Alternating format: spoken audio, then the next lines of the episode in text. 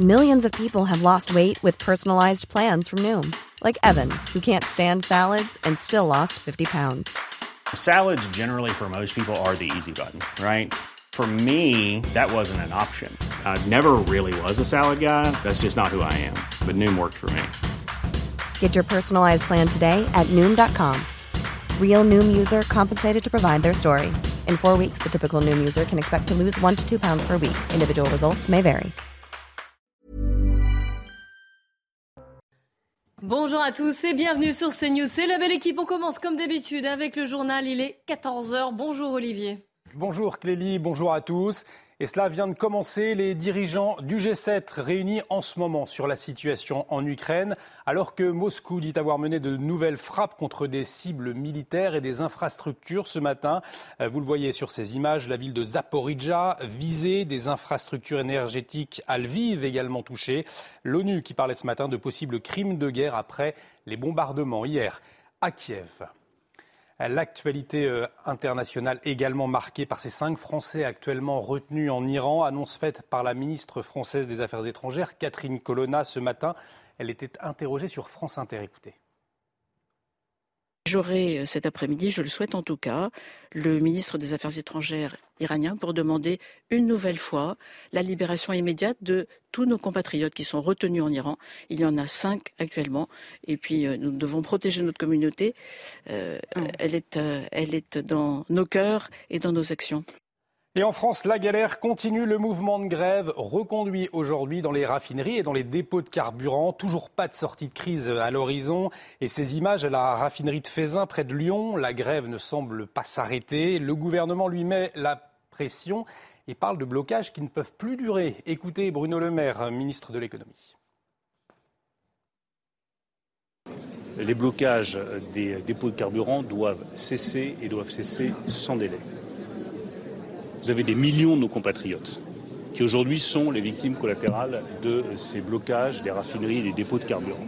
Concrètement, ça veut dire des familles qui ne peuvent pas déposer leurs enfants à l'école. Ça veut dire des bus scolaires qui ne fonctionnent pas. Euh, ça veut dire des salariés qui ne peuvent pas se rendre sur le lieu de travail. Ça veut dire des médecins qui ne peuvent pas se déplacer. Ça veut dire euh, des aides-soignants à domicile qui ne peuvent pas se rendre chez les personnes qui les attendent. C'est ça ce que ça veut dire. Et c'est inacceptable. Et il est vrai que les files d'attente s'allongent devant les stations-service, 30% impactés hein, selon euh, l'exécutif. Les Hauts-de-France et l'Île-de-France particulièrement touchés. Écoutez ces automobilistes à Montreuil, en région parisienne, ce matin. Je suis depuis 7 h du matin pour, euh, mettre de l'essence. Et, euh, voilà. concrètement, c'est une galère. Là, je vais rentrer chez moi parce que là, j'ai déjà fait deux stations. Euh, on m'a dit c'est vide, il n'y a pas, et voilà quoi. Là, je vais rentrer. Après, je ne sais pas quoi faire. Le matin, je viens de faire 3-4 pompes. J'ai commencé par le Blanc-Ménil et la A3, la A1, pareil. Face à cette situation, les pompiers en appellent au, gouvernement. Alors si les véhicules sont prioritaires, il n'y a pas de problème de plein pour le moment, eh bien le problème, ce sont les pompiers eux-mêmes qui doivent rejoindre leur euh, caserne avec leurs véhicules personnels, ce qui pourrait impacter donc les effectifs. On écoute à ce propos Rémi Chabou, secrétaire sud SDIS-Rhône. Nous n'avons plus accès aux stations-service ou alors comme monsieur et madame tout le monde. Et pour nous, il est inadmissible de passer devant des personnes qui rencontrent strictement les mêmes difficultés. Euh, n'imaginons pas un instant aller euh, lever la main euh, dans une file d'attente de 10 véhicules et demander à passer devant tout le monde.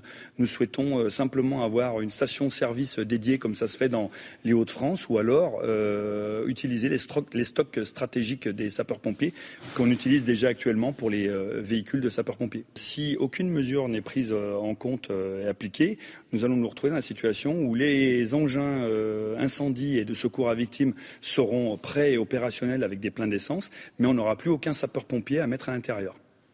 Et avec cette pénurie et le prix de l'essence qui s'envole, eh bien, les vols de carburant, eux, se multiplient dans le Lot-et-Garonne. De nombreuses entreprises ont été victimes de gangs organisés. Dans la nuit de samedi à dimanche, deux hommes ont été interpellés alors qu'ils comptaient voler 700 litres de gasoil dans une carrière. Reportage de, Jérémy, de Jérôme Rampenou et d'Antoine Estève. Dans le Lot-et-Garonne, tous les témoignages vont dans le même sens. Ce sont maintenant des gangs organisés qui cherchent de l'essence coûte que coûte. Dans ces carrières, dans la nuit de samedi à dimanche, les cambrioleurs sont arrivés avec des dizaines de bidons sur ce chemin isolé. Ils viennent la nuit, euh, là ils se sont garés sur place, ils sont restés sur place, mais parfois ils viennent à trois. Il y en a un qui, est, qui repart en voiture loin et qui ne revient que au moment où les bidons sont pleins. Donc effectivement, il y a, c'est un petit peu plus structuré entre guillemets malheureusement. Là ils avaient quand même euh, de quoi prendre 720 litres. Prévenus par des voisins, les gendarmes ont pu interpeller les voleurs avec 36 bidons remplis directement dans les réservoirs des engins de chantier. Dans cette propriété agricole à quelques kilomètres, le scénario se répète trop souvent. Quatre vols de gasoil depuis le début de l'année, malgré la présence de 18 caméras autour des bâtiments. Ils sont arrivés avec du matériel pour pouvoir fracturer les portes qui étaient quand même bien faites en fer, bien solides. Et donc ils avaient préparé leur coup. Ils sont, arrivés avec des jerrycans et ils ont fait, moi ils m'ont fait tous les trajets à pied pour revenir à la route, pour passer en dehors des caméras. Le prix très élevé de l'essence et la pénurie actuelle alimentent les cambriolages et le marché noir. Mais le gasoil, ça se, ça se revend très bien dans la campagne. Les gens, à coup de 20 litres, bon, ils achètent ça, ça leur, on leur fait moitié prix et c'est rentable pour eux. D'après plusieurs sources dans le département, le nombre de vols d'essence aurait augmenté de 15% cette année. Et avant le retour des débats avec Clélie Mathias et ses invités, un petit moment de détente avec l'instant culture, avec le titre À toi de Joe Dassin. Il a été repris par le chanteur Garou. Garou qui sort un nouvel album, ce sera le 4 novembre, pour rendre hommage à son idole Joe Dassin. Votre programme vous est présenté par Médicis, spécialiste de la retraite des indépendants et entrepreneurs.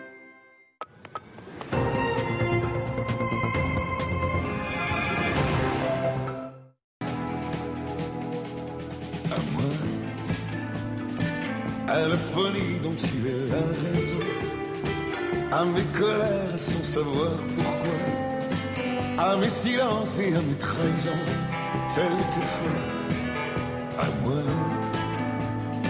Autant que j'ai passé à te chercher, aux qualités dont tu te moques bien, aux défauts que je t'ai cachés, à mes idées de baladin, à l'envie, à à l'ennui, à nos jours, à l'éternel retour de la chance, à l'enfant qui viendra, qui nous ressemblera.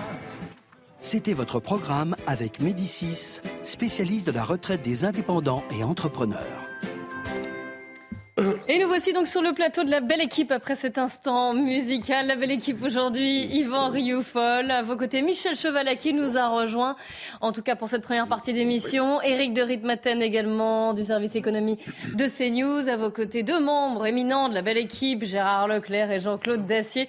Soyez les bienvenus. On va parler évidemment de la situation en Ukraine après, au lendemain de ces frappes qui ont eu lieu à Kiev et pas seulement d'ailleurs. Le G7 ne devrait pas tarder à commencer. On verra des images d'Emmanuel Macron qui devrait se euh, connecter.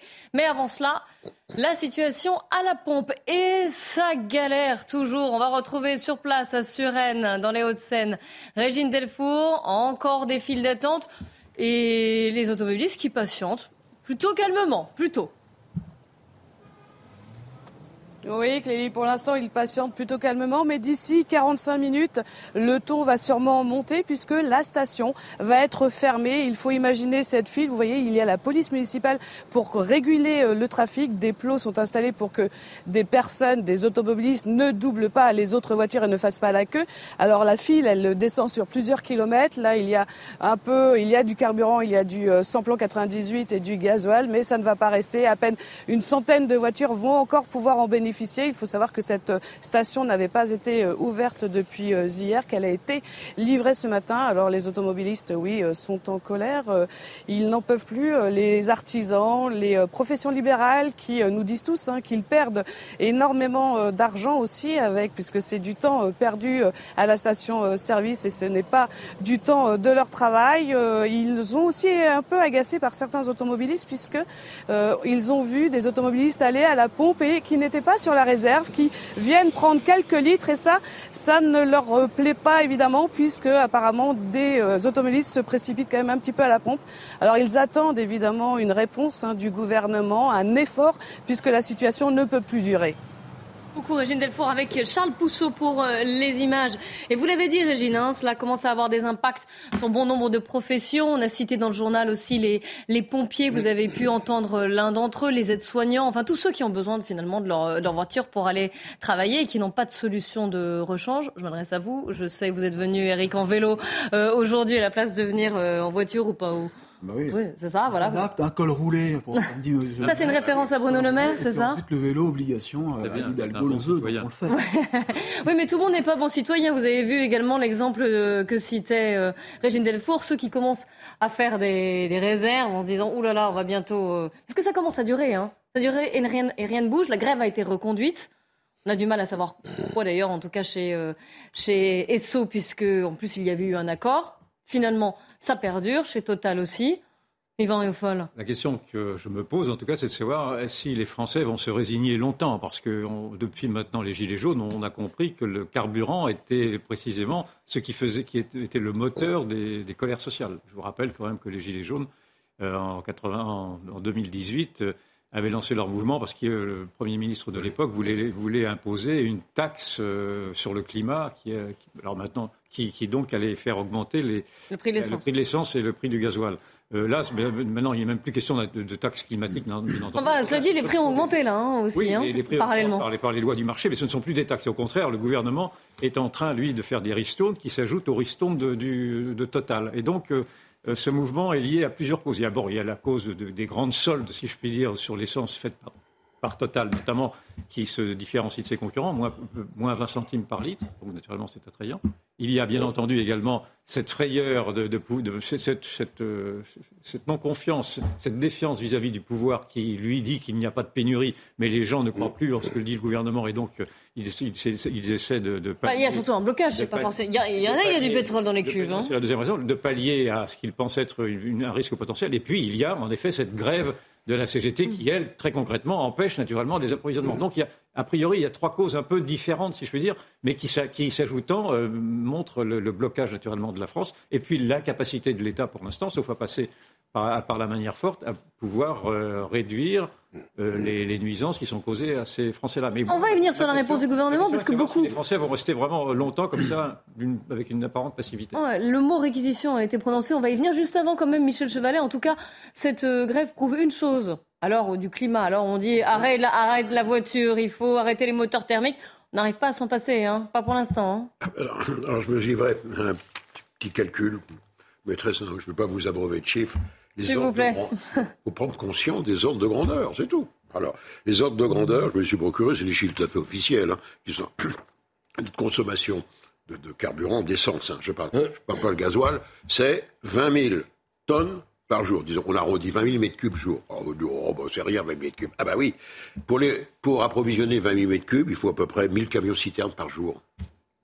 Ah, ce qui vous explique que quoi que l'on fasse maintenant, même si on réouvre, on remet en fonctionnement les raffineries, Ça va prendre un peu de pas temps. du jour au lendemain. Parce que Combien de temps? C'est pas au dizaine niveau du transport qu'est le problème.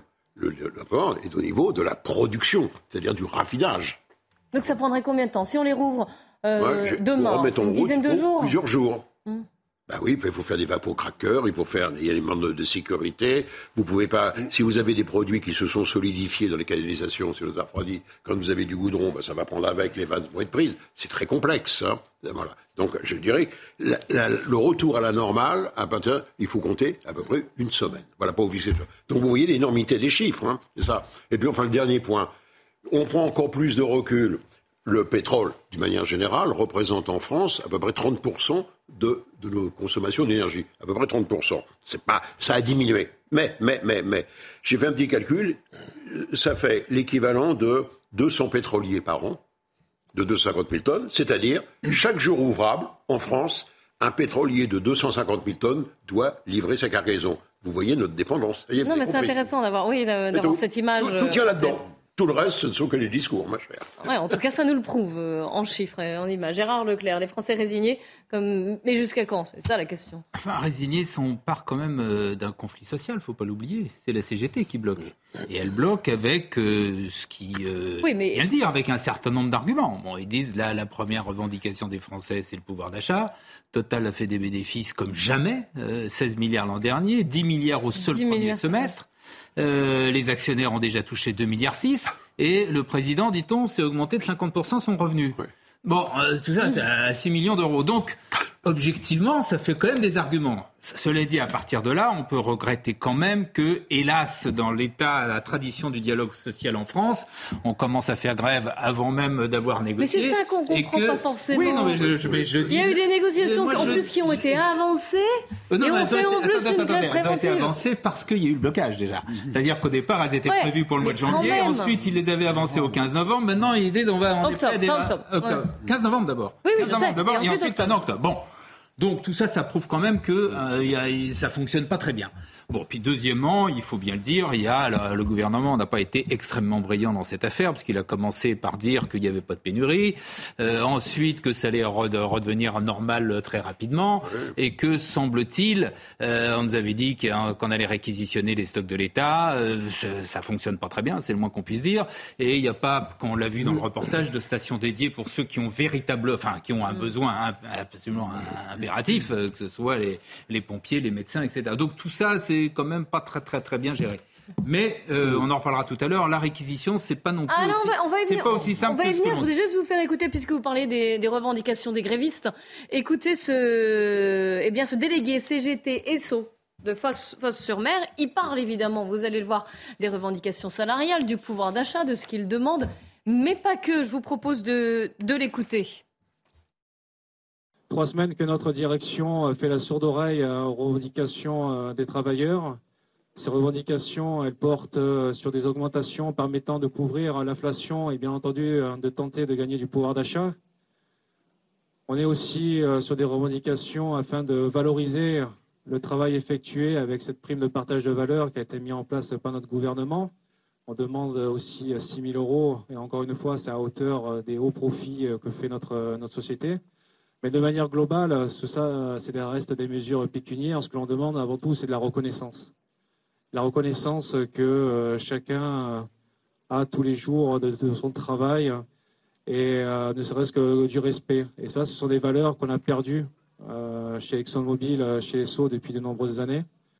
Alors, il ne demande pas, vous avez vu, euh, que, des, que de l'argent, on va dire, pour compenser les, les demande perdus à l'inflation, du respect, de la Et reconnaissance. On peut Vous demander comprenez aux autres automobilistes aussi un peu de respect de leur part. Mais là, on entrerait dans un débat de nature morale Alors, je vous qui nous interromps emmènerait juste. bien loin. Je vous interromps juste pour vous montrer une image, puisque le G7 dont on va parler tout à l'heure est sur le point de commencer. On va voir, c'est évidemment, il se tient par visioconférence. Et on voit cette image d'Emmanuel Macron qui vient de se connecter. On en parlera euh, un peu après.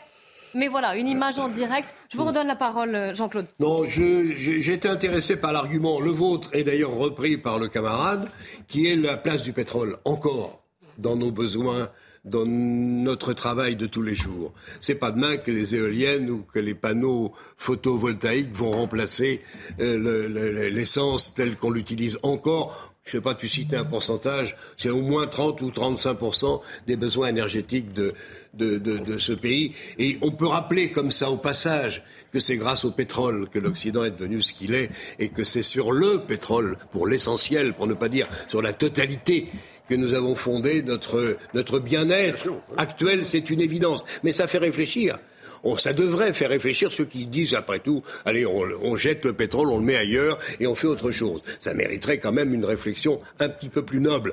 Pour revenir à notre affaire d'aujourd'hui, je trouve qu'en effet, je suis pas tout à fait et même pas du tout d'accord avec mon voisin de gauche. Je pense que ce conflit n'a que trop duré et que ça devrait être l'occasion pour le Mais- mais président je crois que Moi, je suis Gérard que a ça, que devrait être que ça devrait être l'occasion pour le président de la République de montrer qu'il est aussi de temps en temps capable de fermeté. On Alors, a, on a parlé du mot réquisition. Si le conflit doit durer encore demain, tu as raison, ça mettra plusieurs jours à se résorber. Il y a des gens, des infirmiers, des, des conducteurs de, de sapeurs-pompiers, euh, des infirmiers. Enfin, il y a des tas de gens qui ont besoin de cette essence Les euh, réquisitions, pour venir, mais travailler. juste avant, il Et, faudrait quand même qu'on aille sur le terrain. Vous allez voir, avec bah, Jeanne la réquisition, oui, moi je la souhaite le plus tôt possible. Alors, la, la réquisition, on, ira- on aura ce débat évidemment. Mais juste avant, on est en direct euh, là de Villiers-le-Bel, c'est dans le Val d'Oise, Jeanne Cancan. On vous retrouve puisque les files d'attente, les gens qui font la queue aux stations essence, on, on a vu, c'est toujours le cas. Dans certaines stations d'essence, il y a des petits malins qui ont essayé d'en profiter. Racontez-nous ce qui s'est passé. Oui, c'est hier en fin d'après-midi que deux clients de la station essence où nous nous trouvons à Villiers-le-Bel appellent les policiers pour les prévenir que plusieurs individus sont postés au niveau des pompes à essence. Ils filtrent l'accès, c'est-à-dire si vous venez du quartier, si vous êtes un riverain ici, autour de ce coin de Villiers-le-Bel, vous pouvez accéder aux pompes à essence, mais en revanche, si vous habitez plus loin, s'ils ne vous connaissent pas, là, en revanche, ils vous bloquent l'accès et vous proposent alors leur tarif, puisque eux, eh bien, ils ils ont chargé du carburant dans des barricades, dans des bidons. Et si vous refusez leur tarif, leur tarif personnalisé, eh bien là, le ton est monté. C'est ce que nous ont raconté euh, des témoins puisque certaines voitures auraient été caillassées. Alors il y a les policiers qui sont arrivés un petit peu plus tard, environ une heure après. Une fois arrivés sur place, plusieurs individus se sont échappés, mais l'un d'entre eux a été interpellé. Il s'agit d'un homme de 24 ans, un jeune homme de 24 ans déjà connu des services de police. Il habite dans cette cité qui habite juste en face de, qui se trouve juste en face de la station-service. Une enquête est évidemment en cours. Il y a des caméras de vidéos sur place qui sont présentes, qui vont pouvoir aider les enquêteurs à remonter euh, le fil pour euh, comprendre les euh, circonstances de cet événement, pendant qu'ici, évidemment, les files d'attente, comme partout en France, continuent de s'allonger. Merci beaucoup pour cette incroyable histoire, Jeanne Cancar, avec les images de Fabrice Elsner, Yvan Riofol. C'est impensable. Enfin, bah, si, c'est pensable. Enfin, si, oui, mais bon. C'est pensable. On en, on en, parle souvent de ce phénomène de, de ghettoisation, de contre-société, de refus de se plier aux règles communes de, de sentiment d'avoir surtout, ils en profitent. D'avoir acquis une sorte d'indépendance. Il y a avec un paradoxe, dans le fond, c'est que c'est dans ces nouvelles euh, dans ces nouvelles cités qui sont des cités largement d'immigration, donc des cités ouvertes, des cités sans frontières. Ce sont ces cités précisément qui ont été construites sur le refus des frontières, qui, qui reconstituent des petites frontières euh, au cœur même de, de, petits éléments, et donc avec des, des sortes de ghettos successifs. Et aujourd'hui, il faut parfois... vous avez vu que les vols se généralisent quand même partout en France, aussi les vols de carburant. Euh... Ils, ont, ils, ont, leur propre police, ils ont leur propre, leur propre territoire, et euh, si vous n'êtes pas de, de, la commune, si vous n'êtes pas du clan, si vous n'êtes pas de, de l'ethnie, euh, vous êtes jugé indésirable. Donc, le mot est... ben, oui, on peut supposer. Mais si, excusez-moi, c'est ça, c'est comme ça que ça se passe maintenant. Et donc, euh, cela ne m'étonne pas, c'est affreux, bien entendu, mais c'est la conséquence de 40 ans d'aveuglement. Mais encore une fois, y a, les vols se généralisent, les vols de carburant. On a vu un reportage ah ben dans l'ouest de la France aussi. De la, de oui, la là, parce qu'ils ont pris, oui, ils, non, non, ils ont pris leur, cette, en otage, on va dire, cette oui. station essence oui, en faisant la loi. D'accord, mais. Oui, Gérard Non, je dis, bah oui, on a vu pendant le, le, journal un reportage sur le. Partout, bien évidemment, quand vous avez une situation comme celle-ci, il y a des gens qui essayent d'en profiter. Alors, vous avez, il peut y avoir cet exemple, enfin, qui à première vue est assez limité dans un quartier, et de même que vous avez dans l'Haute-Garonne et partout ailleurs, enfin, pas partout ailleurs, dans beaucoup d'endroits, euh, des vols de, de, de, de carburant. C'est, euh, on peut pas. Sur le, euh, sur le, conflit, on a quand même, je, pour le moment, on n'a pas encore dit ce qui me semble être quand même quelque part important, voire l'essentiel, c'est que la CFDT pas dans toutes mm. les raffineries, mais dans un certain nombre d'entre elles, ont signé un accord, me semble-t-il, très profitable et très intéressant. Et j'ai entendu ce matin même sur notre chaîne un argument qui m'a alors euh, tétanisé du représentant de la CGT, qui fait sa rentrée, sa rentrée sociale comme tous les ans, et qui, à la limite, serait prêt peut-être à se rasseoir et à discuter, et peut-être même à lever les blocages, bien qu'ils disent qu'il n'y ait pas de blocage, à condition de quoi qu'on lui paie les jours de grève et qu'on lui donne une prime pour reprendre le boulot. mais attendez, on est, là, on est en Afrique. On est en Afrique. Non, alors, non, non, mais je suis navré. Ça n'a rien à voir avec l'Afrique. Non, mais eh ben, je vais vous dire une chose. C'est la loi du, c'est la loi du plus fort. c'est la CGT. Non, c'est pas du, ça c'est pas du syndicalisme. C'est pas du syndicalisme. C'est se foutre de la, de la figure du monde. Ça n'a rien à voir avec l'Afrique. Je suis désolé, c'est du, c'est du. Ce sont des comportements innommables. Ça n'a rien à voir avec l'Afrique, c'est tout. Ça n'a rien à voir avec l'Afrique. On en parlait hier, puisque vous savez qu'il y a eu un communiqué de Total Énergie dévoilant les salaires des opérateurs de raffinerie? Ça vous fait rire, hein, vous, Michel le, les, Un opérateur de raffinerie qui toucherait. Si vous, bah alors voilà, ça c'est c'est une autre expression, je préfère celle-ci à la limite. Le, un opérateur de raffinerie, selon, s'il vous plaît Jean-Claude, selon le Total Énergie, la direction gagnerait 5 000, euh, enfin 4 003 euros hors prime, intéressement, vous allez voir, et euh, participation. Oui. Voilà. Donc, vous avez cité le leader de la CGT de Total qui refute. Vous allez voir ce qu'il dit. Jean-Claude, restez patient. Lui, il dit non, non, non, vous allez Ah voir. non, euh. Je conteste formellement avec la plus grande énergie ce chiffre. Voici le chiffre que lui avance. Donc, il s'agit d'Emmanuel Lépine. Aux alentours de 3 000 euros. Ce sont des postes à très haute qualification. On va continuer d'en parler des carburants. On va voir pourquoi est-ce que le gouvernement ne met pas sa menace de réquisition à- en action. Restez bien avec nous sur CNews. La belle équipe qui reprend. On commence par les infos. Mickaël Dorian. Édouard Philippe convoqué par la Cour de justice de la République un an après l'ex-ministre de la Santé Agnès Buzyn. L'ex-premier ministre va devoir à son tour s'expliquer sur la gestion gouvernementale de l'épidémie de Covid-19. Il risque lui aussi une mise en examen. L'ex-ministre de la Santé Olivier Véran, aujourd'hui porte-parole du gouvernement, est également visé par cette instruction mais n'a pas encore été entendu. Le président turc Recep Tayyip Erdogan va rencontrer Vladimir Poutine.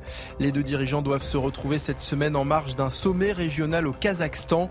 La Turquie, qui maintient une position neutre depuis le début de l'invasion russe en Ukraine, nourrit l'espoir d'ouvrir des pourparlers entre Kiev et Moscou. Et puis cinq Français sont actuellement retenus en Iran, annonce faite par la ministre française des Affaires étrangères Catherine Colonna ce matin. Vendredi, le Quai d'Orsay a appelé les Français de passage en Iran à quitter le pays dans les plus brefs délais, compte tenu des risques de détention arbitraire auxquels ils s'exposent. L'Iran, on en débattra avec vous, hein, Gérard Vespierre. Ce qui se passe est, est majeur. Ça Ah. pourrait être un tournant. Ah, Exactement. On en parlera. Avant, on parlera également de, de l'Ukraine. Vous êtes géopolitologue et vous nous avez rejoint sur le plateau, toujours à vos côtés. Yvan Riofol, Eric de Ritmaten est avec nous, Gérard Leclerc et euh, Jean-Claude Dacier. Euh, on était sur les, on parlait des carburants. Pourquoi est-ce que le gouvernement ne réquisitionne pas Il a prononcé le mot. Ça a été fait par, euh, par Olivier Véran et également par Bruno Le Maire ce matin chez nos confrères de France Info. Écoutez-le. Première solution, celle qui doivent être privilégiées par-dessus toutes les autres, c'est la négociation, la discussion. Si on voit que c'est complètement bloqué, que ni Total, ni là, les fait 15 responsables syndicaux, et je dis bien certains responsables syndicaux, parce que la CFDT a été particulièrement responsable euh, dans le cas d'espèces. Mais si la CGT refuse catégoriquement d'engager cette discussion, mais nous n'aurons pas d'autre moyen que euh, de réquisitionner les moyens nécessaires pour libérer les dépôts et faire fonctionner les raffineries. Combien de temps vous leur le laissez timing, il se chiffre plutôt en termes d'heures, à la limite de jours, que de semaines. Parce que ça n'a que trop duré. Et que je vois bien l'exaspération de nos compatriotes, je la partage. Ils n'ont pas à être les victimes collatérales de difficultés sociales entre eux, un syndicat, la CGT, et une entreprise privée totale. Alors, les réquisitions, ça s'est déjà fait, Eric. Expliquez-nous. Ça, oui, enfin, ça n'a pas été un succès. hein. Bah, Ça, me rappelle d'ailleurs euh, ce qu'avait dit euh, le, le ministre des Transports Alain Vidali en 2016. Là, ça concernait la SNCF. C'était bloqué. Il avait dit s'il faut des réquisitions pour les conducteurs de train, demain nous le ferons. Bon, bah, ça n'a pas été fait. hein. Et puis, on remonte Donc là, vous craignez que ça ne soit Non, pas fait, c'est ça Bah, C'est-à-dire que si vous voulez, il faut d'abord que le préfet soit d'accord. hein. Il faut que ce soit le préfet qui. Ouais, enfin, le, le préfet, il obéit, euh, il est aux ça, ordres. ça devrait- hein. Ça devrait pouvoir se faire. hein. Bon, Mais on si vous voulez, ensuite, euh, ça peut être aussi l'entreprise. Elle peut très bien. hein. Ce matin, j'écoutais un avocat qui confirmait que le président de Total pourrait très bien réquisitionner après tout un certain nombre de ses salariés pour libérer les, les raffineries. Donc, euh, après. Surtout les syndicalistes qui disent en cas de réquisition, on ira devant les tribunaux pour les faire annuler. Alors, c'est ce que je voulais le coordinateur GNT pour, CGT pardon, pour. Total Énergie. Et, euh, et le, la CGT d'Esso ExxonMobil a dénoncé, lui, une remise en cause du droit de grève. C'est exactement ce qui s'est passé en, en 2010. Il y avait eu des centrales qui avaient été. euh, Mais il y avait eu des Il y réquisitions. a eu des réquisitions. On a envoyé à la raffinerie Total Grand Puy à plusieurs salariés qui avaient été réquisitionnés. Ça a été porté devant la justice, ça a été bloqué, ça a pris un mois. Et ceux qui étaient obligés de travailler se sont mis en arrêt maladie. Hein. C'est aussi parfois des menaces. Et d'ailleurs, ce matin, Olivier Véran euh, redoutait un peu cela, parce que là, on crée une sorte d'escalade, on jette de l'huile sur le feu. On va quand même pas demander à la caisse primaire d'assurance maladie de vérifier si un arrêt de travail est, est réel ou pas. Donc on, on entre dans une mécanique une euh, de tels problèmes. Alors maintenant, réquisitionner quand le Non, mais c'est pas si simple en tout cas. C'est ce voilà, que vous ça nous peut dites. être fait demain. Là, j'en doute. D'ailleurs, je, je regardais, je suis remonté assez loin dans l'histoire de France. De Gaulle, euh, en 1963, donc oui, ça fait quand même très très très loin, a réquisitionné des mineurs, parce qu'à l'époque, c'était pas le pétrole, mais c'était le charbon. En tout cas, le charbon avait un poids très important. Il n'y est pas arrivé. Il y a eu une telle levée de bouclier que même De Gaulle a dû baisser les bras face à la réquisition. 1963. Tout le monde a oublié. Il y a déjà un certain temps. Donc il y a déjà- L'opinion a peut-être, l'opinion a peut-être un peu évolué depuis. Oui, mais ça montre bien quand même que même quand on est un grand chêne inflexible, eh bien quand même, voyons, on est obligé Non, ça. Gérard 63, Leclerc. Non, mais il y a eu un exemple plus récent, je crois que c'est, je, je suis sûr, même c'est en 2010. Oui, mais il a été cité par Eric. Et là aussi, les résultats n'ont pas été extraordinaires parce que d'une part, d'une part, envoyer la troupe euh, sur euh, un des points de blocage, c'est toujours euh, un peu compliqué. Euh, deuxièmement, vous avez immédiatement effectivement des recours parce que le droit de grève est dans la Constitution, donc des recours devant le Conseil d'État, etc. Et puis troisièmement, vous avez cette arme qui a été d'ailleurs réutilisée au moment de la, de la grève SNCF, c'est-à-dire que les, les types se mettent en congé ma- maladie. Donc tout ça, mis bout à bout, c'est pas simple. Alors, je dis pas que c'est impossible. Eric, on vous a vu lever le doigt, vous voulez que rajouter quelque chose Il vous a peut-être pas On fait son échappé. faire, ne Mais pas oui, c'est ça, je c'est ne qu'on suis s'en- pas ministre. Il y a eu C'est pas moi qui vais le prenons pas le risque. Attendez, Eric a levé le doigt pour parler, donc je, je lui donne la parole. Cet historique, je voulais quand même euh, citer l'affaire du permis à point. Tout le monde l'a oublié, mais c'était tellement fort, l'autoroute du Nord bloquée à l'époque, que euh, euh, le- gouvernement avait envoyé des CRS, 500 militaires, des blindés légers et un char américain Ah oui, quand même, ouais. pour débloquer l'autoroute du Nord. Ça s'est fait. Ça a marché, mais vous imaginez un peu. de- Oui, mais c'est ce que dit Gérard Leclerc. Au niveau de l'image, c'est peut-être euh, c'est un peu délicat Voilà, quand même, non, Yvan Parce que vous Moi, je voyez que trouve les que la- images qu'on montre actuellement sont délicates. La Non, question c'est vrai qui aussi, se mais- pose, en tout cas que je me pose depuis un certain temps, c'est à quoi sert l'État? À quoi sert l'État On se le Oui, demande. Je suis désolé, mais l'État ne cesse de nous dire qu'il a Mais une c'est une entreprise privée. pour être un État protecteur, un État stratège. Où je voudrais qu'on le montre. Où est l'État protecteur Où est l'État stratège Protecteur en tout, protecteur naturellement de- sur l'approvisionnement énergétique, mais protecteur également sur l'insécurité, protecteur sur la, la- la tension sociale, etc. Et où est l'État stratège quand même? On entendait, je lisais hier que on manquait maintenant de chauffeurs de bus, on manquait de professeurs, on manquait de professeurs, etc. Et, on man- et maintenant on manque d'essence. Pourquoi Et se donc priver je pense qu'il y a un moment donné, il va falloir se poser la question de savoir à quoi sert l'État en effet. Et alors, euh, je, je- je mets en alerte sur l'échéance de, de fin, 2000, de, de fin euh, 2022, pardon, puisque le 31 décembre, et les ristournes de l'État et Hmm. les baisses de Total, Termine, oui. théoriquement, s'arrêtent. C'est-à-dire que l'essence, si, elle- si elle reprend son cours actuel, se, se- se soldera à 2 euros. 2,50 euros. Non, peut-être pas Donc, autant. je- ou 2,30 euros, enfin, j'en n'en sais rien. Donc je vous laisse imaginer quelle va être la colère rentrée de, ces gens-là, de, enfin, de, de nous tous, des, des gens qui, qui utilisent leur voiture. Comme Et on a vu que c'est encore très important avec les chiffres de Michel je- Chevalet. Je, je conteste à la CGT d'avoir le monopole de cette colère-là. Au contraire, la monopole essaye de se, refaire, de se refaire une santé parce qu'elle avait loupé le mouvement des Gilets jaunes. Je me souviens très bien de la manière dont la, la CGT s'était pincé le nez devant les, les premiers Gilets jaunes des ronds-points en ne voulant pas euh, y accéder parce qu'elle y voyait un populisme et qu'elle essaye maintenant de, de- de rétablir, de, se- de fédérer cette colère française. Mais je lui dénie le. Et c'est une grève minoritaire. Je lui absolument. Grève minoritaire, c'est une grève minoritaire. Ah, c'est total. Et, sait et- on n'en sait rien, on sait rien. C'est total. On, Bah on non, sait rien de Qu'est-ce rien. qui vous permet de. Je suis Eh pas bien, certain. eh, eh bien, les, syn- les La autres CGT syndicats, notamment la CFDT, a signé les accords. Oui, mais la CGT est majoritaire chez Total. Oui, pas ça, c'est sûr. pas le cas chez Exxon où effectivement là il y a. La grève euh, est reconduite, donc pas on en parlera encore demain. On va passer à un autre sujet. Alors, merci beaucoup Eric. hein. Vous avez laissé votre place à Harold Iman, le spécialiste des questions internationales pour CNews, qui va arriver, euh, qui va arriver. Et puis, nous sommes toujours euh, avec vous, Gérard Vespierre, géopolitologue. La Russie qui a frappé de nouveau hein, au lendemain des, des attaques de représailles à la suite de l'attaque partielle sur le pont de Crimée. La Russie a attaqué, on l'a vu hier, Kiev, d'autres villes aussi, des euh, cibles civiles et également énergétiques et militaires et stratégiques. En tout cas, c'est ce qu'elle dit. Elle a poursuivi un petit peu aujourd'hui, dans une moindre mesure. On a entendu des sirènes à Kiev. La capitale n'a pas été, euh, jusqu'à présent pour l'instant en tout cas, euh, frappée. Il y a une réunion du G7 qui vient de débuter. On a vu les images d'Emmanuel Macron qui se connectait, puisqu'elle se tient par euh, visioconférence. Je ne sais pas si on va les revoir. D'ailleurs, que peut le G7 Bah, le- Gérard Vespierre Le G7 peut euh, consolider le chemin des sanctions qui a été pris euh, euh, déjà par l'ensemble des pays occidentaux euh, depuis de nombreux mois. Donc, s'il y a effectivement à nouveau violation des principes de la guerre, n'est-ce pas Donc vraiment crime de guerre, etc. Là, on touche des éléments où les pays occidentaux ont besoin de, de répondre. Mais en tout cas, sur la démarche russe, ce qui change, c'est la volonté d'avoir une réponse, comme l'a dit Poutine, asymétrique, n'est-ce pas? C'est-à-dire que vous, Ukrainiens, vous frappez sur des installations, nous, en réponse, on va taper, on va frapper sur vos citoyens. Et donc, si vous... Mais c'est pas la première fois. Enfin, on se C'est la souvient. première fois qu'il le dit, n'est-ce pas? Parce que Boucha, même l'hôpital de Mariupol. Ça, c'était des actions, euh, je dirais, euh, locales. D'accord?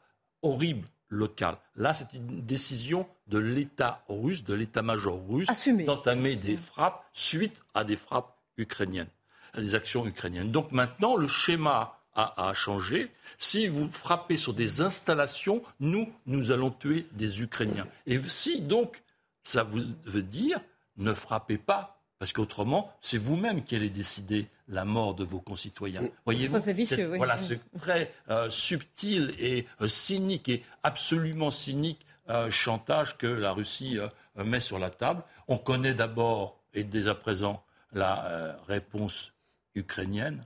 Il- nous avons, peuvent dire les Ukrainiens, 60 000, 70 000 morts et blessés.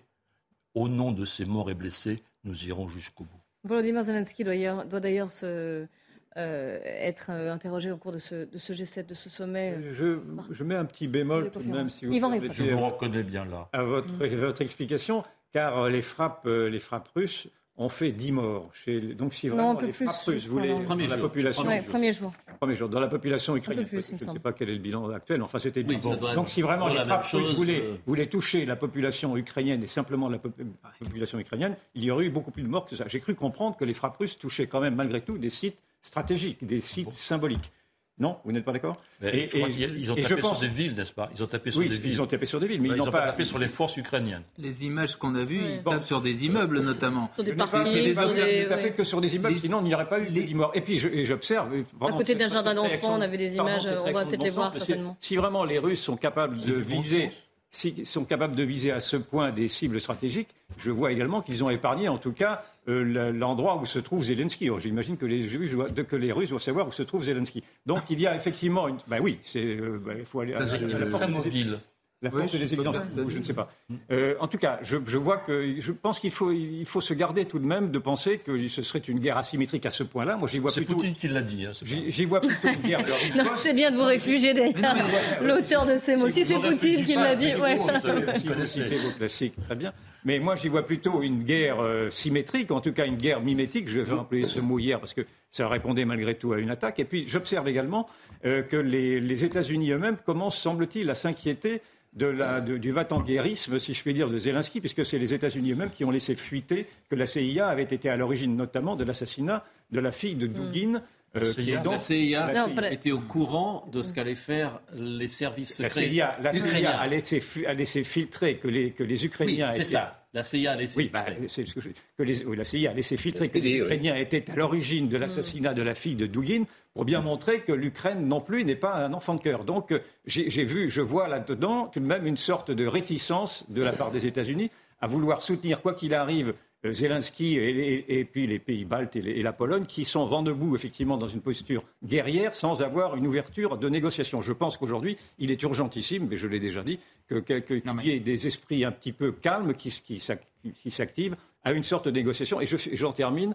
Je vais citer, vous avez cité Poutine, je vais citer Trump, euh, puisque dans ce cas-là, euh, les- les deux- deux- il y a deux, deux incommodants qu'il va falloir mettre sur le devant de la scène. Trump lui-même a laissé comprendre, d'abord que l'on risquait une, un risque, un- une, une catastrophe euh, nucléaire. Biden, vous voulez dire? Trump, je parle Trump. de Trump. Ah, d'accord. Que Trump, on risquait une catastrophe nucléaire et que lui-même se, se demandait si les Poutine n'était pas tombé dans le piège tendu par Biden, tendu par les Américains, de faire une guerre qu'il ne désirait pas.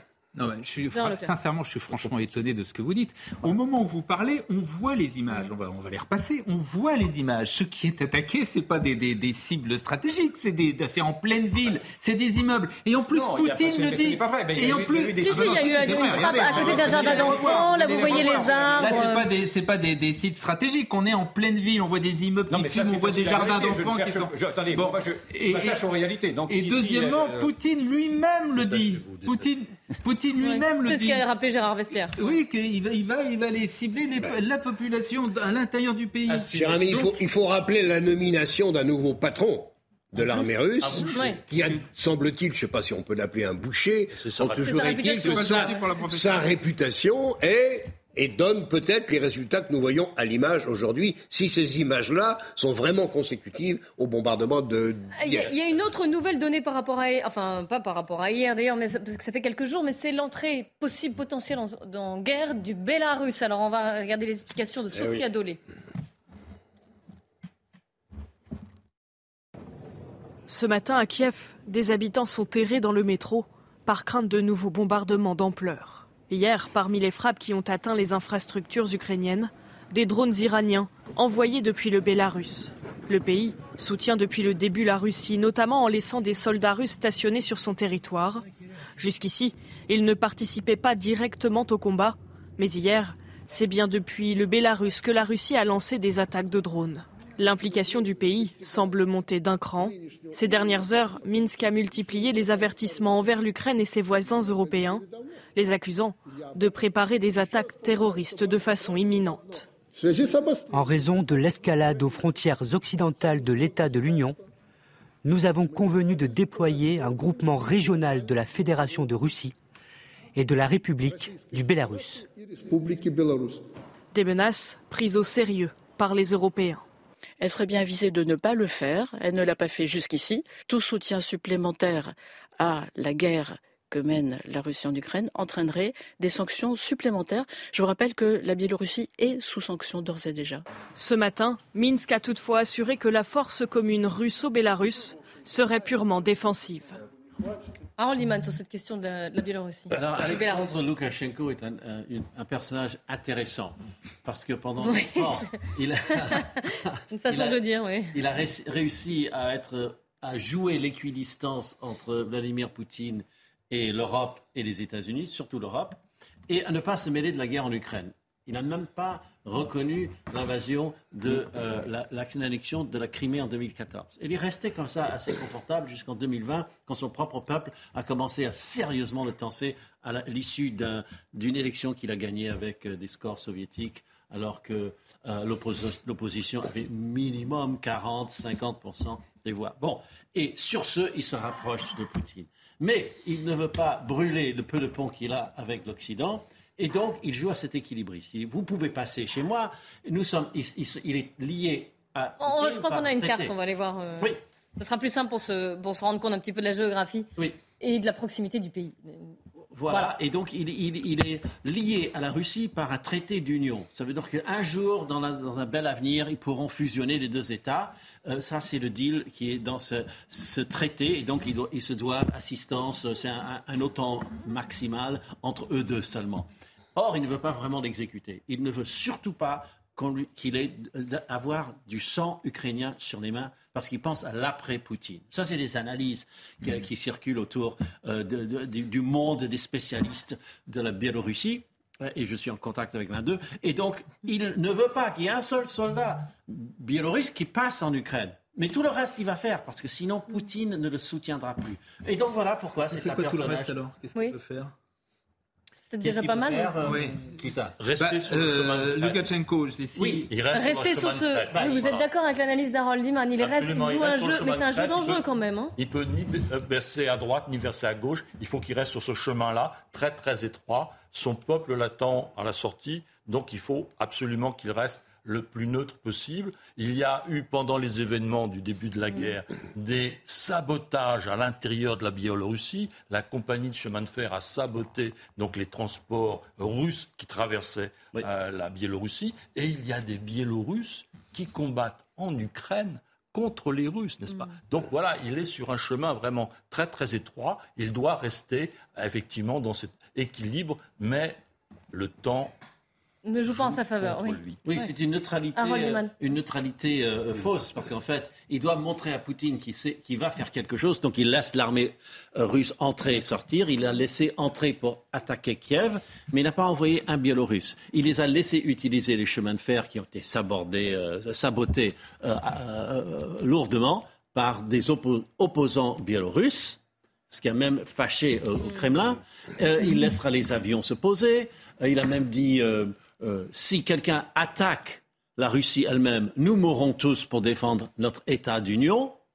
Voilà où il en est. Mais tant que les Ukrainiens ne touchent pas au territoire biélorusse, il ne va pas bouger. Et quelle signification alors lorsqu'il annonce avant-hier la mobilisation, dit-il, de 200 000 Biélorusses pour se protéger contre d'éventuelles attaques ukrainiennes Ça oui, bah, il, a inventé, il a inventé un ennemi qui serait l'Ukraine, qui peut le battre militairement. C'est pas Bon. des hommes qui sont destinés à donner un coup de main aux Russes dans les mois euh, qui viennent. On sait Ces pas. soldats sont d'un très bas niveau euh, de- de- de- d'équipement. il a trois ou quatre brigades qui fonctionnent véritablement. Mhm. Euh, il ne peut absolument rien faire de manière autonome. Il faut qu'il soit collé à l'armée russe pour qu'il signifie quelque chose. Effet d'annonce, effet de discours.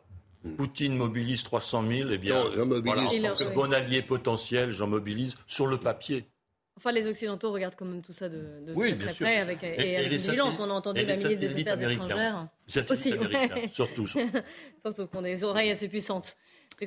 Je voudrais m'extraire un peu Yvan même du, du manichéisme de ce récit qui est de dire qu'il y a un très gentil et un très méchant. Naturellement, je reconnais tous les torts à Poutine, la question n'est pas là. Mais je vous rappelle tout de même que, puisque l'on s'offusque des bombardements de Poutine sur l'Ukraine, euh, que Belgrade a reçu des bombardements pendant près de trois mois de la part de l'ONU et par de la part des Américains en 1999 et que cela n'avait ému personne. Je rappelle également que depuis 2014, vous avez des, des- des Russes, enfin, ou en tout cas des, des russophones qui reçoivent des bombes euh, ukrainiennes sur la figure dans le Donbass depuis 2014 sans émouvoir personne non plus.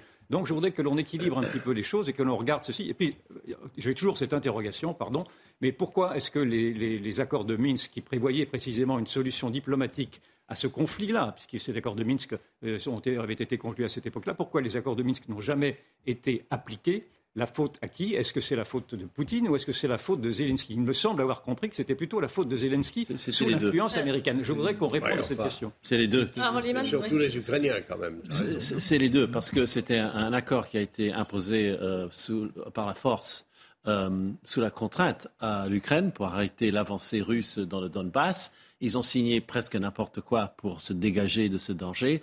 Et par la suite, le danger pour eux, c'était si réincorporer le Donbass, ils ne pourraient jamais rentrer dans l'OTAN. Donc ils, ils disaient, bon, on veut bien réincorporer le, on voudrait réincorporer le Donbass, mais il faut vraiment qu'on applique la loi ukrainienne, que ce soit ukrainisé. Ça, c'est vrai. Donc ça, c'est une manière de bloquer. En face, on n'a jamais arrêté d'armer cet endroit et de se mettre en position de continuer. Donc les deux se sont tirés dessus depuis 2014. Je- ça, ça, on- on- ne- ne- dire que les Ukrainiens n'ont jamais tiré sur Donetsk est faux. Euh, combien de reporters sont revenus pour dire qu'ils étaient là quand, ça faisait bing, bing, bing Ah oui, sur, ben ne sur pas, Don- ne Je ne l'oublie pas. L'oublier quand même dans la. Dans, n'oublions pas qu'au départ, n'oublions pas qu'au départ, vous avez un pays qui est l'Ukraine et que ce pays est agressé dès 2014, est agressé dès 2014 par la Russie. Et le Donbass. Non, non, excusez-moi, dès 2014, c'est plutôt l'Ukraine qui, qui, en- qui bombarde le Donbass. C'est c'est ce que j'étais en Non, non, la, guerre a commencé non, la guerre, la a commencé. Mais non. Alors, l'autre Et la Crimée, c'est aussi la Russie qui met la main sur la Crimée. Là, il n'y a pas eu de bataille en Crimée. Avant 2014, il y a eu 1994, c'est-à-dire à un moment où euh, l'Ukraine a décidé de se séparer de son armement nucléaire. De céder Ouais. à la Russie. Oui, voilà, absolument. De donner. L'accord- Il a récupéré. L'accord de, Var- de Varsovie. Et en contrepartie, qu'a demandé la Russie, l'Ukraine, pardon, l'Ukraine a demandé qu'on garantisse ses frontières. Je me sépare de mon armement nucléaire, donnez-moi une garantie. Et qui a garanti? La Russie. En 1994, accord de Varsovie, la Russie a garanti les frontières de l'Ukraine. C'est l'accord de euh, la- le mémorandum de Budapest. Budapest, oui. Si j'entends. Alors, rapidement, Yvan Rioufol, parce que la, Si la deuxième j'entends partie l'ancien président approche des. États-Unis, Donald Trump. euh, si- Donald Trump, s'il avait été réélu et s'il était au pouvoir encore aujourd'hui, il dit et il laisse comprendre qu'il n'y aurait pas eu cette guerre en Ukraine. qu'il Oui, n'y aurait avec pas des eu cette si. guerre. en- Ouais, avec des si. Bon, ben alors si on n'a pas le droit de dire ça, on peut pas dire. Mais Mais non, donc, mais- je voudrais savoir, excusez-moi, mais c'est quand même assez fondamental de savoir quels sont les rôles essentiels des uns et des autres. Est-ce que oui ou non, ne est-ce que oui ou non on a poussé à la guerre Bon, si. D'accord. Alors, bon. Ouais, un double si. On va, on va terminer cette, cette Alors, partie sur un évacuons double cette si. question, mais enfin, je trouve que c'est une question centrale. On se retrouve juste après. On parlera toujours de la situation internationale, notamment de ce qui se passe aussi en Iran. Euh, Gérard Vespierre, voilà, et c'est majeur. Et euh, bien sûr, on sera en direct de l'Assemblée nationale. Il y a les questions au gouvernement, beaucoup de questions qui sont d'ores et déjà prévues sur, euh, sur les carburants, sur ce qui se passe à la pompe. Restez bien avec nous sur CNews. Il est 15h, bienvenue si vous nous rejoignez. C'est la belle équipe de CNews. On commence par le journal avec vous, Olivier de Kerenfleck. Rebonjour Clélie, bonjour à tous. C'est le gouvernement qui hausse le ton Face au blocage des raffineries et des dépôts d'essence, euh, la Première ministre Elisabeth Borne et quatre autres ministres ont tenu une réunion de crise hier soir. L'exécutif qui évoque la possibilité de réquisition. Et puis, le mouvement de grève, lui, est reconduit. Toujours pas de sortie de crise à l'horizon. Vous allez le voir sur ces images tournées à Fézin, près de Lyon. La grève ne semble donc pas s'arrêter. Écoutez Sébastien Saliba, il est délégué CGT dans cette raffinerie. À la CGT, on n'a aucun problème avec les profits. Bien au contraire, par contre, c'est comment sont redistribués ces profits. Et c'est pour ça qu'après sept mois de dialogue, puisque nous sommes catégorisés comme une organisation syndicale qui ne dialogue pas, c'est un mensonge, nous avons écrit plusieurs fois à la direction générale qui n'a pas répondu. Et au bout d'un moment, les travailleuses et travailleurs de ce groupe euh, en ont marre et donc euh, se mettent en grève pour obtenir un rappel sur les salaires 2022 parce que l'inflation s'est concrétisée et donc il y a une perte de pouvoir d'achat comme nous pouvons toutes et tous le constater dans ce pays. Et parallèlement, nous demandons également des emplois et de l'investissement. C'est à vous, euh, place au, débat avec euh, vos invités direction l'Assemblée nationale. Et oui, le débat et l'Assemblée nationale, puisque le débat se passe aussi euh, en ce moment à l'hémicycle. On va écouter Eric Ciotti. Une question sur l'énergie, sur cette crise des carburants dont vous parliez, Olivier. Ils envoient du lourd en défaut de carburant, empêchant nos compatriotes de vivre et de travailler pleinement. Madame la Première ministre, vous avez commencé par nier la gravité de la situation. Non, non, il n'y a pas de pénurie. Répétez il y a encore quelques jours, Monsieur Véran, rappelant ses déclarations clairvoyantes et définitives sur l'utilité des masques. Le président de la République a, lui, avec une formule tout aussi choquante, refusé de s'impliquer dans le conflit. Le faire serait, je le cite, nous faire passer cul par-dessus tête. On croit rêver. On croit rêver face à un tel mépris, face à un tel déni de la difficulté des millions de Français.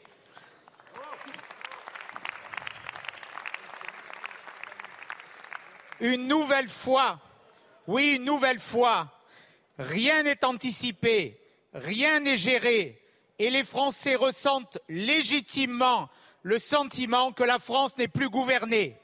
Face au blocage, nous vous demandons solennellement que le gouvernement fasse preuve de responsabilité et d'autorité. Certes, il est plus facile de limoger des policiers que de s'opposer à la CGT. Pour autant, pour autant, Madame la Première ministre, quand allez-vous enfin débloquer cette situation en procédant aux réquisitions qui s'imposent et que les Français attendent? Merci beaucoup. La parole est à Madame la Première ministre. Merci Madame la Présidente, Mesdames et Messieurs les députés, Monsieur le député Éric Ciotti. La situation que vivent nos compatriotes, en particulier dans les Hauts-de-France et en Île-de-France, est difficile.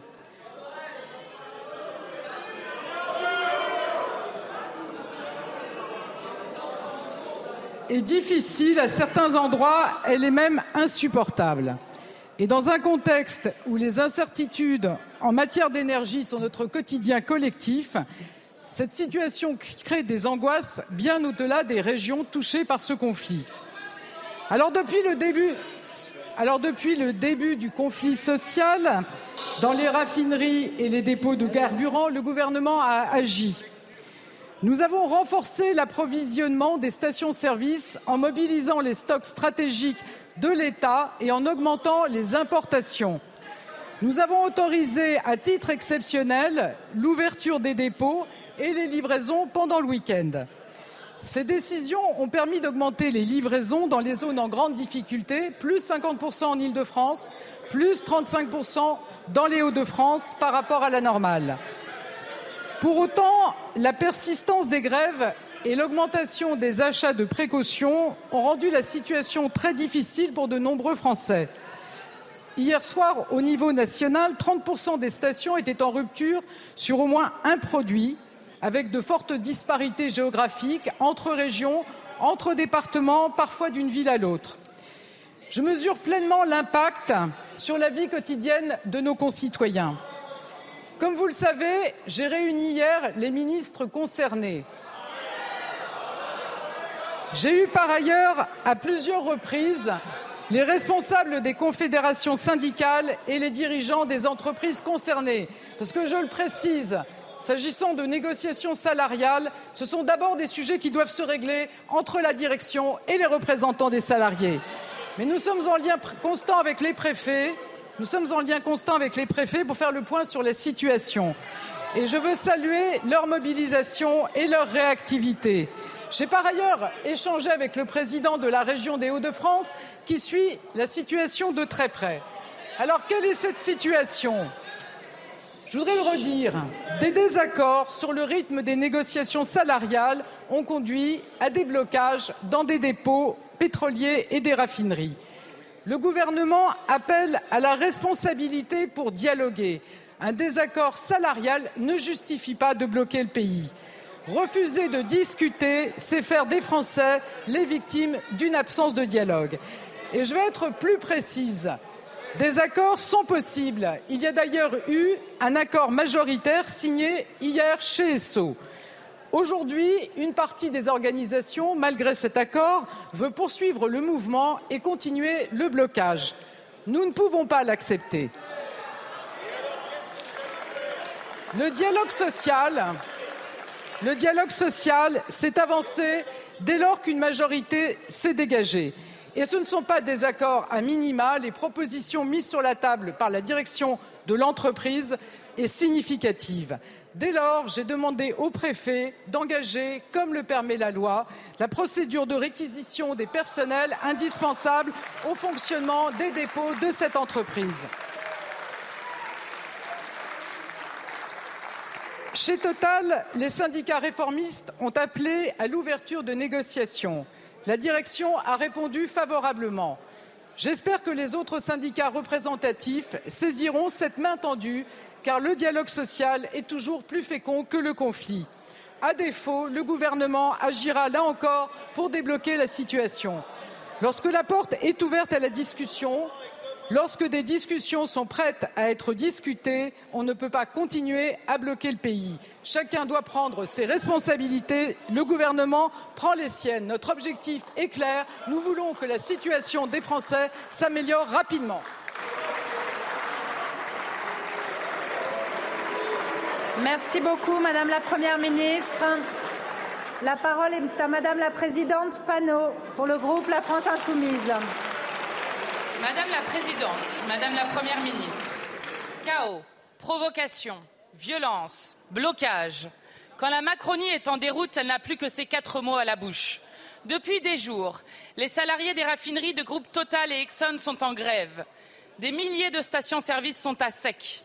Emmanuel Macron, l'irresponsable en chef, l'affirme sans scrupule la pénurie de carburant ne serait pas du tout liée au gouvernement.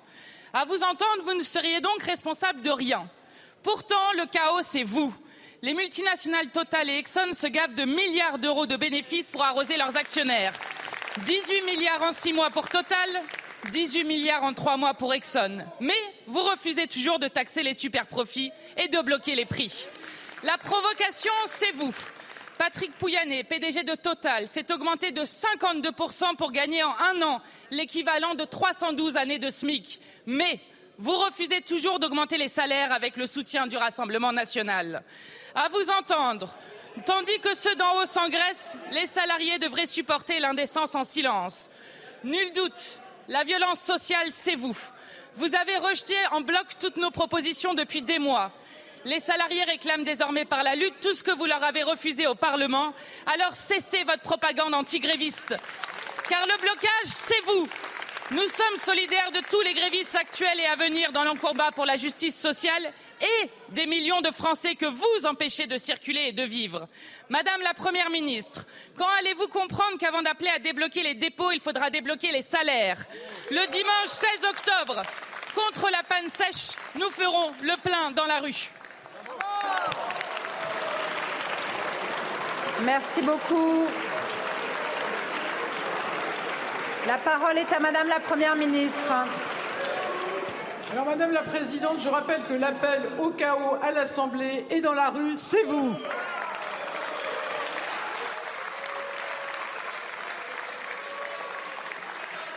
Et je voudrais rajouter quelques points complémentaires. Donc, vous soulevez la question des profits exceptionnels dans certains secteurs.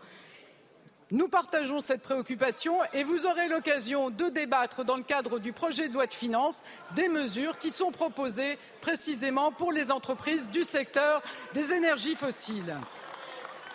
Vous vous préoccupez également, et je partage cette préoccupation, de la situation des salariés des entreprises de la pétrochimie. Je dois vous dire que pour ma part, je me préoccupe aussi de la situation des millions de Français qui ne peuvent pas faire leur plein. Je pense par exemple aux aides à domicile qui ne peuvent pas aller voir les personnes âgées dont elles s'occupent. Je pense aux médecins qui ne peuvent pas effectuer leur visite à domicile. Je pense aux transports scolaires qui ne peuvent pas être assurés dans certains territoires. Je pense à la situation des taxis et des VTC. Oui, Madame la Présidente, c'est là ma première préoccupation. Et cela d'autant plus que le dialogue social est possible. Hier, chez ESSO, un accord majoritaire a été trouvé. Aujourd'hui, la direction de Total, répondant à la demande de syndicats réformistes, a proposé d'ouvrir des négociations. J'espère que les syndicats l'ensemble des syndicats saisiront cette main tendue. Alors c'est clair que le dialogue social peut toujours s'améliorer et que les situations de blocage ne sont jamais le fait d'une seule des parties. Mais en l'espèce, les entreprises sont prêtes au dialogue. Il s'agit désormais de se mettre autour de la table. Bloquer le pays n'est jamais une façon d'avancer. Moi, je crois au dialogue social. Je crois à la possibilité de déboucher sur des accords favorables aux salariés. Je crois au sens des responsabilités des uns et des autres. La demande des syndicats dont vous relayez les motivations était claire accélérer les négociations dans l'entreprise. Cette revendication a été satisfaite. Je veux donc vous dire, Madame la Présidente, que je crois que dans ce cas-là, à certains principes, notamment, il faut savoir terminer une grève dès lors que la satisfaction a été obtenue. Je vous remercie. Merci beaucoup, Madame la Première ministre. Madame la Présidente Panot. Ça va terminer. 4, 3, voilà, on était en direct de l'Assemblée nationale où, vous le voyez, vous l'avez vu, hein, le gouvernement a été interpellé sur cette euh, question des grèves et des stations essence bloquées, des dépôts de carburant. C'est Elisabeth Borne qui a pris la parole, la Première ministre, pour répondre. Et première annonce, en tout cas, elle a rappelé ce qui avait déjà été fait, et annonce surtout, en ce qui concerne Esso, Exxon, à là où un accord a été trouvé hier, je vous rappelle que la grève continue car une minorité des syndicats, enfin les, syndicats minoritaires ont voté la poursuite du mouvement. Mais là où cet accord a été trouvé, la Première ministre a insisté, elle a dit voilà, la procédure de réquisition va être lancée. Donc ça concerne ESSO, encore une fois. Pour Total, elle a rappelé que la direction avait euh, tendu la main pour des négociations et qu'il fallait maintenant que le dialogue social se fasse. Bah, je pense Bonne nouvelle ou pas déjà, en tout cas pour ESSO? Vous êtes, Moi j'approuve la fermeté. Jean-Claude Dacier. Je pense que si euh, ça ne débouche pas dans de meilleurs auspices, ça sera la même chose demain euh, chez, euh, chez Total Energy. Il y a un point, moi, qui me préoccupe quand même beaucoup et que j'aimerais souligner et, que obtenir, si possible, une réponse, c'est sur l'augmentation de 50% du, des revenus de monsieur le patron. Pouyanné, Patrick Pouyanné, le PDG de Total. Monsieur Pouyanné.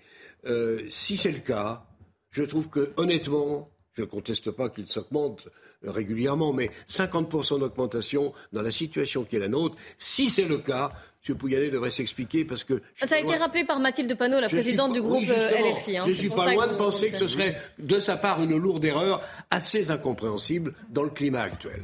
Gérard Leclerc non, non, simplement Pouyanné, j'avais dit en début d'émission, je crois malheureusement que c'est un fait.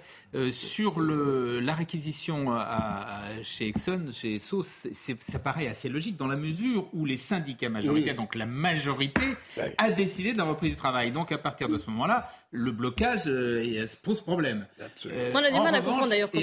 Hélas, pour l'instant chez Total, c'est pas le cas. Donc ce, sera, ce serait beaucoup plus compliqué. Peut-être qu'il faudra y arriver un jour, mais ce sera compliqué avec les. Cela dit, donc la procédure de réquisition a été lancée lancé. Cela dit, Eric de Ritmaten, qui était là au début d'émission, nous a rappelé que c'était pas si évident à mettre en œuvre. Oui, hein, mais le- quand, vous avez une majorité de salariés qui est d'accord pour reprendre le travail, c'est pas du tout la même chose que quand le- le- le- les syndicats sont contre. Là, les- la, la majorité des salariés d'Exxon a voté la reprise du travail. Donc, euh, ce sont quelque part ce qui ressemble à des piquets de grève pour empêcher Oui, la. Voilà, ils sont, ils sont minoritaires. De la défense des salariés. Yvan Eiffel. Ça peut se solder par une épreuve de force. Mais ma- Madame Oui, la. Première ministre a raison, en effet, de faire preuve d'autorité, bien sûr, et on, on peut en effet s'interroger sur la décence ou l'indécence de certaines augmentations. Je n'ai pas les chiffres exacts. Moi non plus, Ils sont à et confirmer. je- 52%. j'espère que M. Pouyanné s'expliquera, Là où je tique un peu, c'est sur l'appel à manifester de dimanche prochain par ceux, par ceux-là même, la Nupes, enfin, et donc dont fait partie la Donc cette marche du 16 octobre qui hein, bloque, contre le qui gouvernement. bloque précisément une partie de la France et qui demanderait à la France de venir soutenir les intérêts de la CGT. Là, je, vois, je ne suis pas sûr que cette manifestation qui est annoncée comme étant massive le soit autant que ça. Nous verrons. Oui, Jean-Claude Dacier, verrons. oui, oui. J'en sais rien, on va voir. Il faut, être, Capacité faut être un de peu, faut être un peu rassemblement. maso, faut être ou militant. Ce qui, Bah, ils sont militants, hein, en général. Oui. Il y- aura, il y aura naturellement les militants, mais je ne vois pas qu'ils puissent agréger une partie d'autre de la population qui est victime de, de ces syndicats-là. La NUPES a à l'évidence raté sa rentrée. Il y a oui, des distorsions très fortes, ça n'a évidemment pas échappé, il y a des distorsions très fortes à l'intérieur de ce groupe, des quatre, des quatre partis.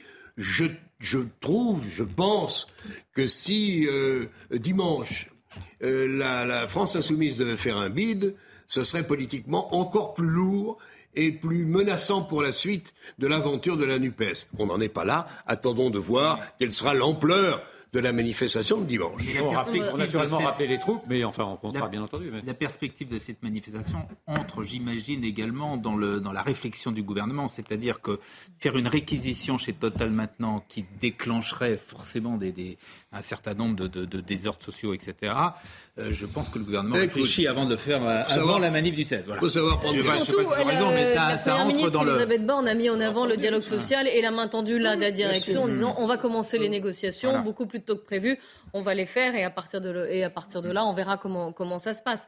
En tout cas chez, euh, chez Esso Exxon, le... excusez-moi je regarde le direct de l'Assemblée nationale parce qu'on va repartir, je crois qu'une autre question est prévue sur euh, l'énergie. Justement on y va. Merci Madame la Présidente. Ma question s'adresse à Madame la Première ministre. De qui se moque-t-on? Vous demandez la fin de l'abondance depuis cet été comme si les Français en abusaient. Vous communiquez sur des pulls à col roulé en prenant la sobriété énergétique en demandant aux Français toujours plus d'efforts avec moins de pouvoir d'achat. Depuis plusieurs jours, les stations-service de ma circonscription dans le Pas-de-Calais sont touchées à plus de 55% par la pénurie de carburant. Si je vais à côté dans la Marne, on en est aujourd'hui à 74% de pénurie pour le gazole.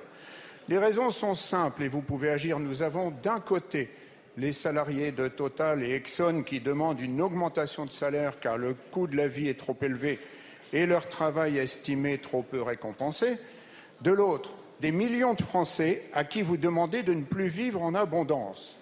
Madame la Première ministre, soyons sérieux, depuis bien des années, les Français ne vivent plus en abondance et se serrent la ceinture pour finir leur mois. Quand comprendrez-vous que les Français ont peur? Peur pour le pouvoir d'achat, peur de ne plus joindre les deux bouts à la fin du mois.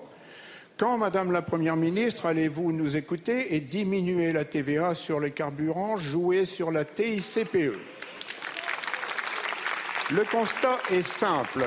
Depuis plusieurs mois, nos compatriotes accumulent les difficultés. Inflation, reproche d'abondance, pénurie de matières premières, maintenant pénurie de carburant. Les Français entrent dans une morosité quotidienne. 74% des actifs ont besoin de carburant pour travailler et nombreux sont ceux qui ne peuvent pas attendre. Ma question est simple. Que comptez-vous faire face à cette pénurie de carburant chez les Français qui en subissent déjà assez? Quand passerez-vous à l'action? Nous devons agir maintenant.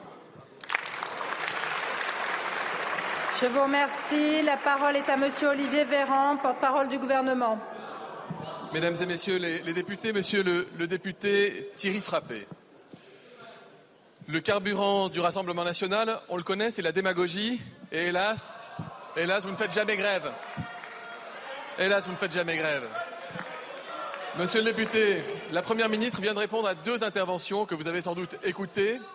Parmi lors de ses interventions, elle a expliqué les raisons, d'ailleurs vous êtes revenu dessus, sur ce conflit social, sur le souhait du gouvernement de laisser le temps et la place au dialogue social. Et lorsqu'on voit que ce dialogue est bloqué, lorsqu'on voit que les positions sont tendues, lorsqu'on voit que les premières victimes, ce sont les Françaises et les Français qui veulent légitimement pouvoir prendre leur véhicule pour travailler, pour emmener leurs enfants à l'école, pour aller chez le médecin ou, faire, ou pour faire des courses, il est normal que le gouvernement intervienne.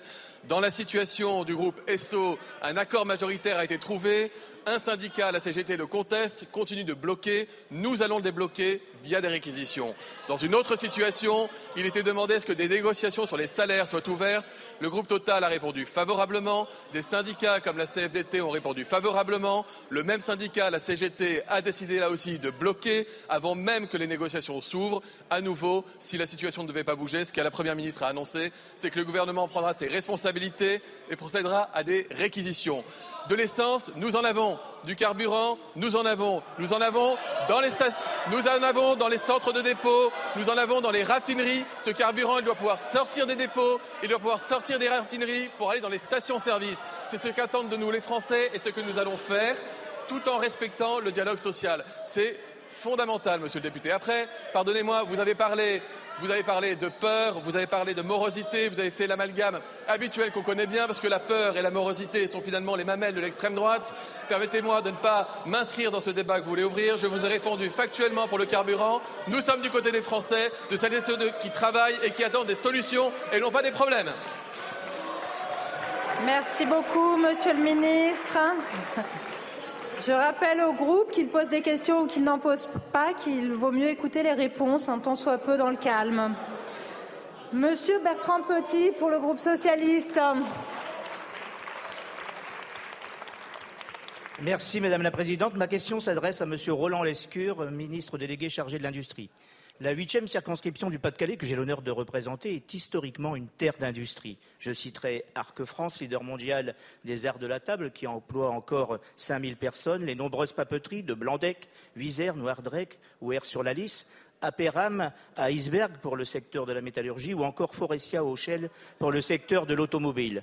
Toutes ces belles entreprises emploient plusieurs milliers de salariés, génèrent autant d'emplois indirects et font vivre tout un bassin de vie et toutes, parce qu'elles sont fortement consommatrices de gaz et d'électricité, sont directement impactées et fragilisées par les coûts de l'énergie qui ont explosé. La situation de trésorerie de ces entreprises est telle qu'elles n'ont malheureusement, pour la plupart, pas d'autre choix que d'avoir recours à du chômage partiel, suscitant une forte et légitime inquiétude chez les salariés. Ces familles de salariés subissent très clairement une double peine entre salaire rogné de 15 à 20 et un pouvoir d'achat en berne en raison de l'inflation galopante. Mes questions sont donc simples, Monsieur le Ministre.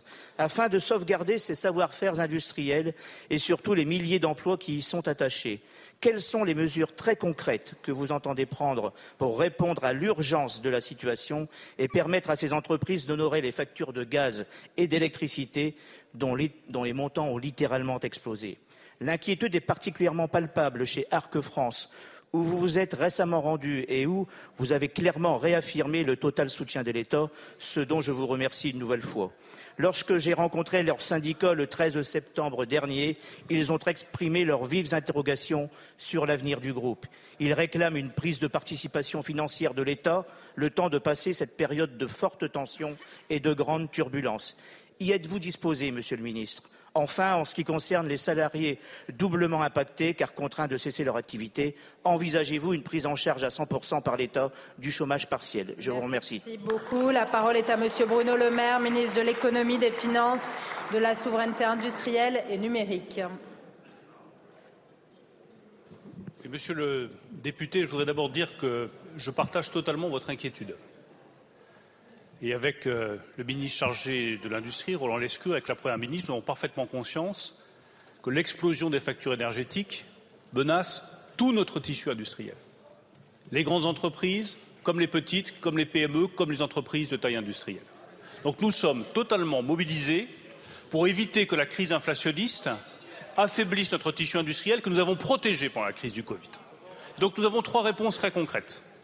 La première, c'est de mettre sur pied, à partir du 1er novembre, un fonds de soutien pour les PME industrielles qui sera simplifié et avec des aides plus massives. Simplifié parce qu'il faut que le montant de l'énergie qui est dépensé par rapport au chiffre d'affaires de l'entreprise ne soit pas calculé en 2021, mais en 2022. Il faut que le bénéfice ne soit pas calculé sur plusieurs mois, mais dès que le bénéfice commence à baisser, il faut que nous puissions soutenir les entreprises. Et massifier parce que 2 millions d'euros, ça peut ne pas suffire pour certaines entreprises. Nous avons donc demandé le doublement des aides à 4, 50 et 100 millions d'euros pour aider tout notre tissu industriel. Ce guichet unique sera ouvert le 1er novembre, il sera simple, il sera massif et j'invite toutes les PME industrielles qui auraient du mal à régler leurs factures à venir s'inscrire et à toucher les aides auxquelles elles ont droit. La deuxième réponse, c'est celle qu'apporte Roland Lescure. Sur certaines entreprises énergo-intensives, ça peut être Arc International, ça peut être d'autres entreprises, nous aurons des réponses spécifiques taillées sur mesure. Vous avez des entreprises industrielles pour lesquelles la facture énergétique se chiffre en millions d'euros. Il faut un traitement individualisé. Roland Lescure apportera un traitement individualisé. Enfin, je le rappelle, la vraie réponse de long terme pour laquelle nous nous battons depuis maintenant 14 mois avec le président de la République, c'est d'obtenir enfin le découplage du prix du gaz et du prix de l'électricité pour que nous ayons un prix de l'électricité moins élevé et que tout notre tissu industriel en France, en Europe soit protégé. Nous avançons dans la bonne direction, nous avons fait bouger les lignes et nous irons jusqu'au bout de ce combat. Merci beaucoup, Monsieur le Ministre. La parole est à Monsieur Thomas Meignet pour le groupe Horizon.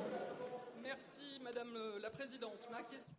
Et bienvenue si vous nous rejoignez sur CNews 90 minutes info. On va continuer euh, à débriefer avec nos invités euh, cette crise des carburants. L'exécutif, vous l'avez vécu en direct sur CNews, interpellé à ce sujet euh, cet après-midi. Pour débriefer, pour y revenir avec nous, Ludovine de la Rochère, bonjour. Bonjour Olivier. Présidente de la Manif pour tous. Gérard Vespierre, bonjour. Bonjour. Géopolitologue à vos côtés, Jean Messia, bonjour. Bonjour. Président de l'Institut Apollon. On va revenir, donc je le disais, sur euh, les propos et l'annonce d'Elisabeth Borne. Les négociations sont en cours pour les réquisitions, notamment chez Esso. On en parle dans un instant, mais on marque une pause. À tout de suite sur CNews.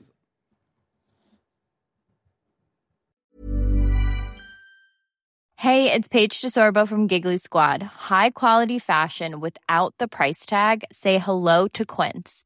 I'm snagging high-end essentials like cozy cashmere sweaters, sleek leather jackets, fine jewelry, and so much more. With Quince being 50 to 80% less than similar brands. And they partner with factories that prioritize safe, ethical, and responsible manufacturing. I love that. Luxury quality within reach. Go to quince.com slash style to get free shipping and 365 day returns on your next order. Quince.com slash style.